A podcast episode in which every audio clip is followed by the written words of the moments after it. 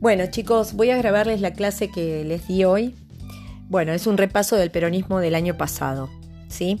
Bueno, eh, acuérdense que Perón había llegado al poder con la revolución del 43. Entonces, eh, la revolución del 43 la había hecho el GO, el Grupo de Oficiales Unidos, al cual el coronel Perón pertenecía. Entonces, eh, Ramírez lo nombra como, como ministro de Trabajo, que después va a ser la Secretaría de Trabajo y, Previsión. A partir de ahí, desde, desde esa secretaría, él empieza a tomar medidas para eh, beneficiar, digamos, a la clase más vulnerable. ¿eh? y mm, esas, esas, medidas que toma para los trabajadores eh, van a tener que, ver con las horas laborables, ¿no? Regular las horas de trabajo, em, también eh, con las vacaciones pagas, se reglamentan los accidentes de trabajo, la higiene industrial. Eh, bueno, se hace el estatuto del peón, que está destinado a regular las relaciones entre los propietarios y los trabajadores rurales, ¿no? Ah, el pago de aguinaldo, ¿sí? Todo eso. Bueno, em, todas estas medidas que se empiezan a tomar em, no son muy bien vistas, ¿no? empiezan a ser eh, mal vistas por algunos grupos del mismo ejército. En realidad, eh, Perón se acerca también a los sindicatos porque eh, estaba preocupado, igual que muchos líderes de su época, por la expansión del comunismo. Entonces él decía que era preferible acercarse a los sindicatos para regular para mejorar la situación del pueblo y que no vinieran eh, estos grupos comunistas a tratar de, infiltrarse en, esta población más vulnerable. ¿sí? Bueno, pero como tienen a estos, eh, esta oposición dentro del ejército, eh, van a lograr convencer a Farrell eh, para que tome prisionero a Perón y lo mande a la isla Martín García. El mismo pueblo eh, se molesta con esto y se dirige el 17 de octubre eh, a la plaza pidiendo la liberación de Perón. Ese día en que Perón es liberado, el pueblo lo recibe en la plaza y él sale a hablar con el pueblo y es, es, el día llamado el Día de la Lealtad. ¿sí?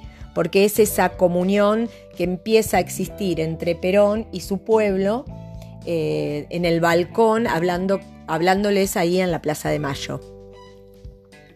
Bueno, em, Perón va a llegar a la presidencia, pero antes, bueno, se ven las dos posiciones, los dos partidos, digamos. La Liga Democrática eh, o la Unión Democrática era la oposición a Perón eh, que se enfrenta al Partido Laborista que después va a ser el Partido Peronista. ¿sí?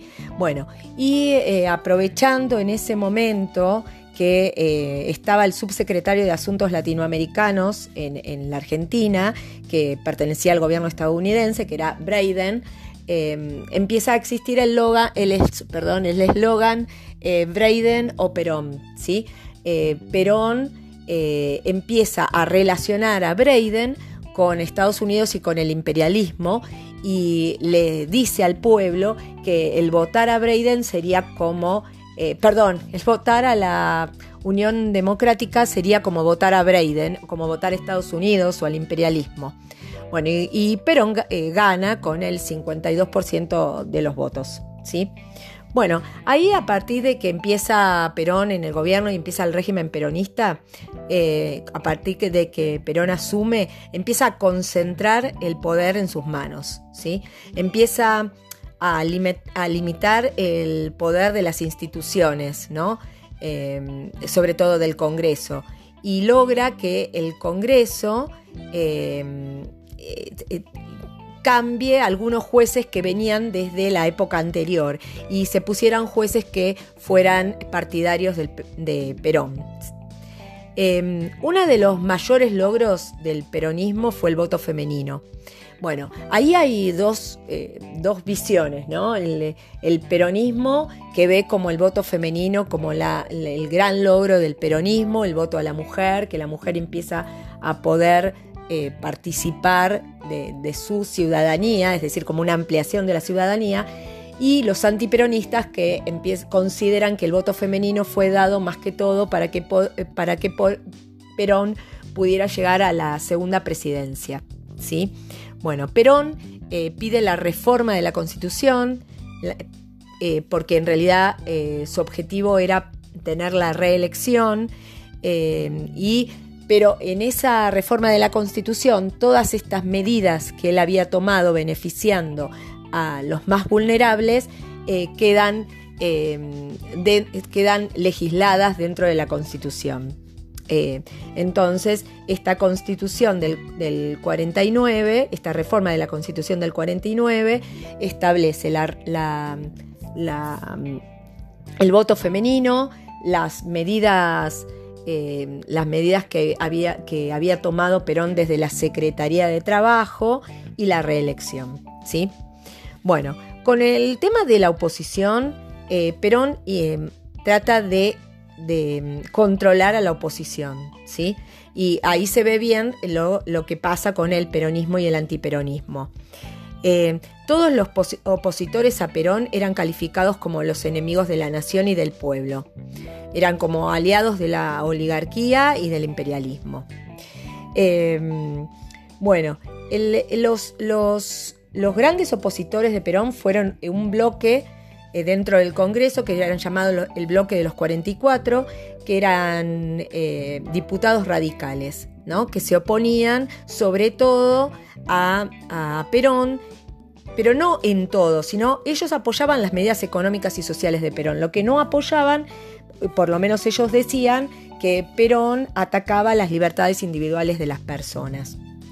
Bueno, uno de esos miembros eh, opositores que fue muy perseguido fue Balbín, que, en 1950 fue eh, encarcelado y condenado a cinco años de prisión por desacato. ¿sí?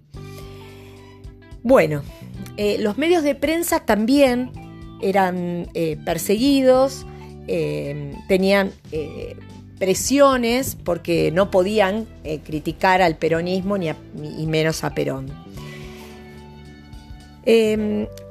Ya, digamos, en la primera presidencia de Perón, en realidad eh, el peronismo, y sobre todo en lo económico, eh, fue bastante desarrollado, porque en realidad el país estaba muy bien eh, después de la guerra, porque tenía todo lo que había vendido Argentina durante la guerra. Pero cuando llega la segunda presidencia de Perón, cuando ahí de los países que, que habían que habían, eh, eh, que habían pertenecido a la guerra o que habían eh, integrado la, Segunda Guerra Mundial, estaban, no, ya no les compraban a nuestro país y estaban en, crisis y no nos compran, como no nos compran a nosotros, nosotros también empezamos a tener una gran crisis económica.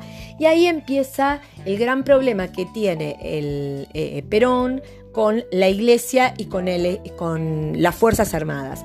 Eh, la iglesia siempre, durante la primera presidencia de Perón había apoyado a Perón eh, porque Perón les había dado por un decreto les había permitido la, educación religiosa en las escuelas.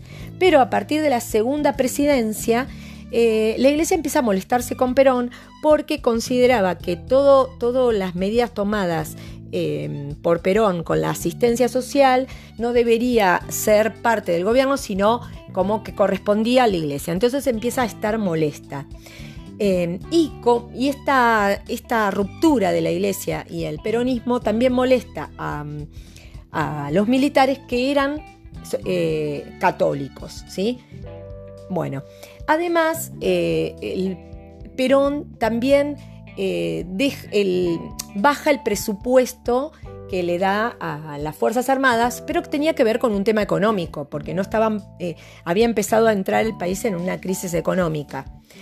Bueno, y entonces el gobierno, digamos, molesto por, cómo estaba actuando la iglesia, eh, recorta también los subsidios de los colegios católicos, elimina la educación religiosa de las escuelas y establece la ley de divorcio que va a durar esta ley de divorcio mientras, mientras dure el gobierno peronista, porque después eh, en la Argentina la ley de divorcio se abolió.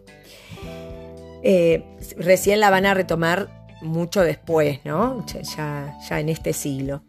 Bueno, em, entonces en 1955, eh, durante la celebración de Corpus Christi, empieza a haber una marcha multitudinaria en contra del gobierno y hasta las, eh, las Fuerzas Armadas bombardean eh, la Plaza de Mayo, y, em, donde se produjo eh, como más o menos 300, muertos, porque eran los militares atacando a los mismos civiles.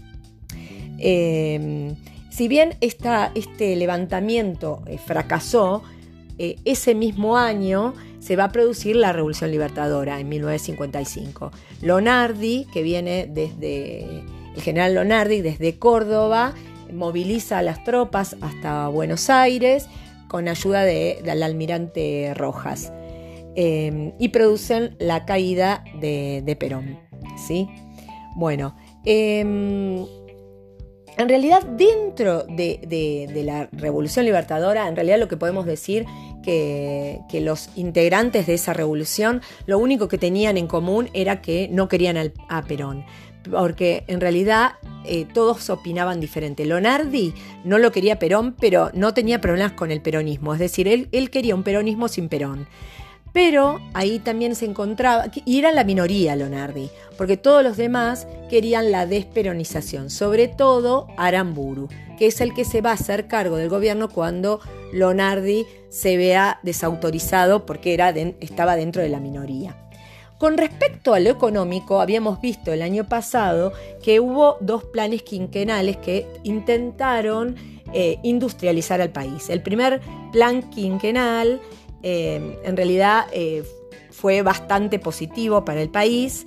Eh, ahí se crea el IAPI, que era el Instituto Argentino para la Promoción del Intercambio, que intentó comprar las cosechas a los productores rurales a, un precio y después los vendía en el exterior a precios internacionales más, más caros, ¿no?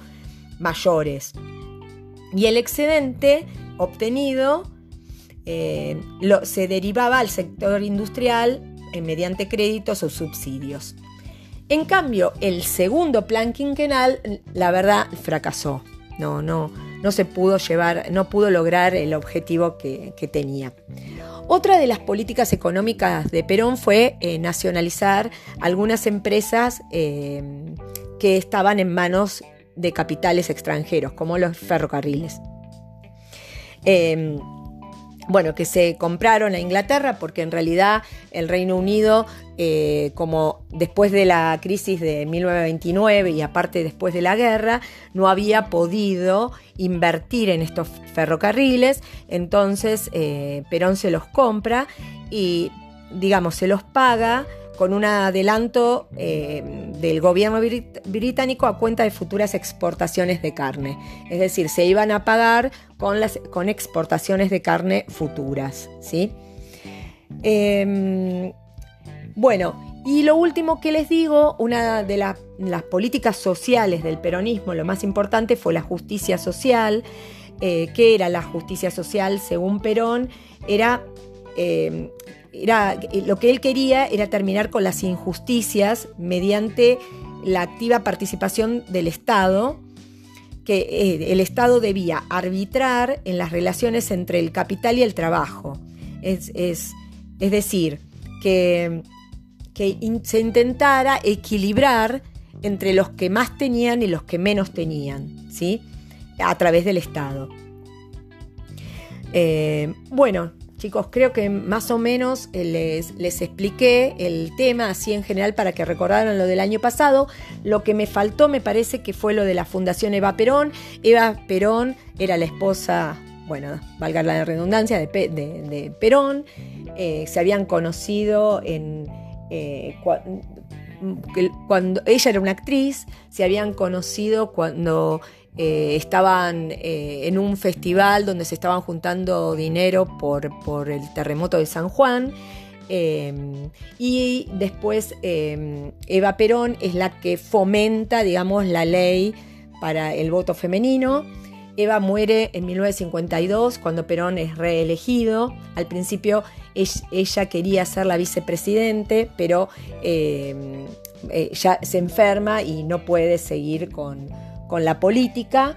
Eh, se crea la Fundación Eva Perón, desde donde ella, desde esa fundación, eh, lleva a cabo una intensa tarea de acción social, se recaudaba fondos para ayudar a los que, menos, los que menos tenían, a los más necesitados.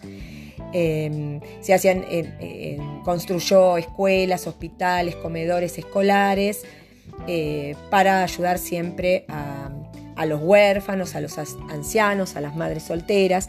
Bueno, llevó a cabo una política de ayuda muy importante. Bueno, ahora sí eh, me despido, espero que hayan entendido el tema, cualquier cosa me preguntan y me gustaría que cada uno eh, pudiera no solamente escuchar lo que yo expliqué, sino poder escuchar otros tipos de videos para sacar sus propias conclusiones sobre el tema y que fundamenten estas eh, opiniones. Bueno chicos, hasta la próxima.